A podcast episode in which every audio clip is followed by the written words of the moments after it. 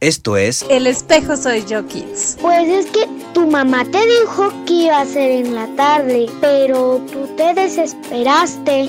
Y además, ¿recuerdas que tenemos que esperar? Y si hubieras esperado, te lo hubieran comprado tal vez, no te hubieras estresado, no te hubieras enojado y también todo está en la actitud.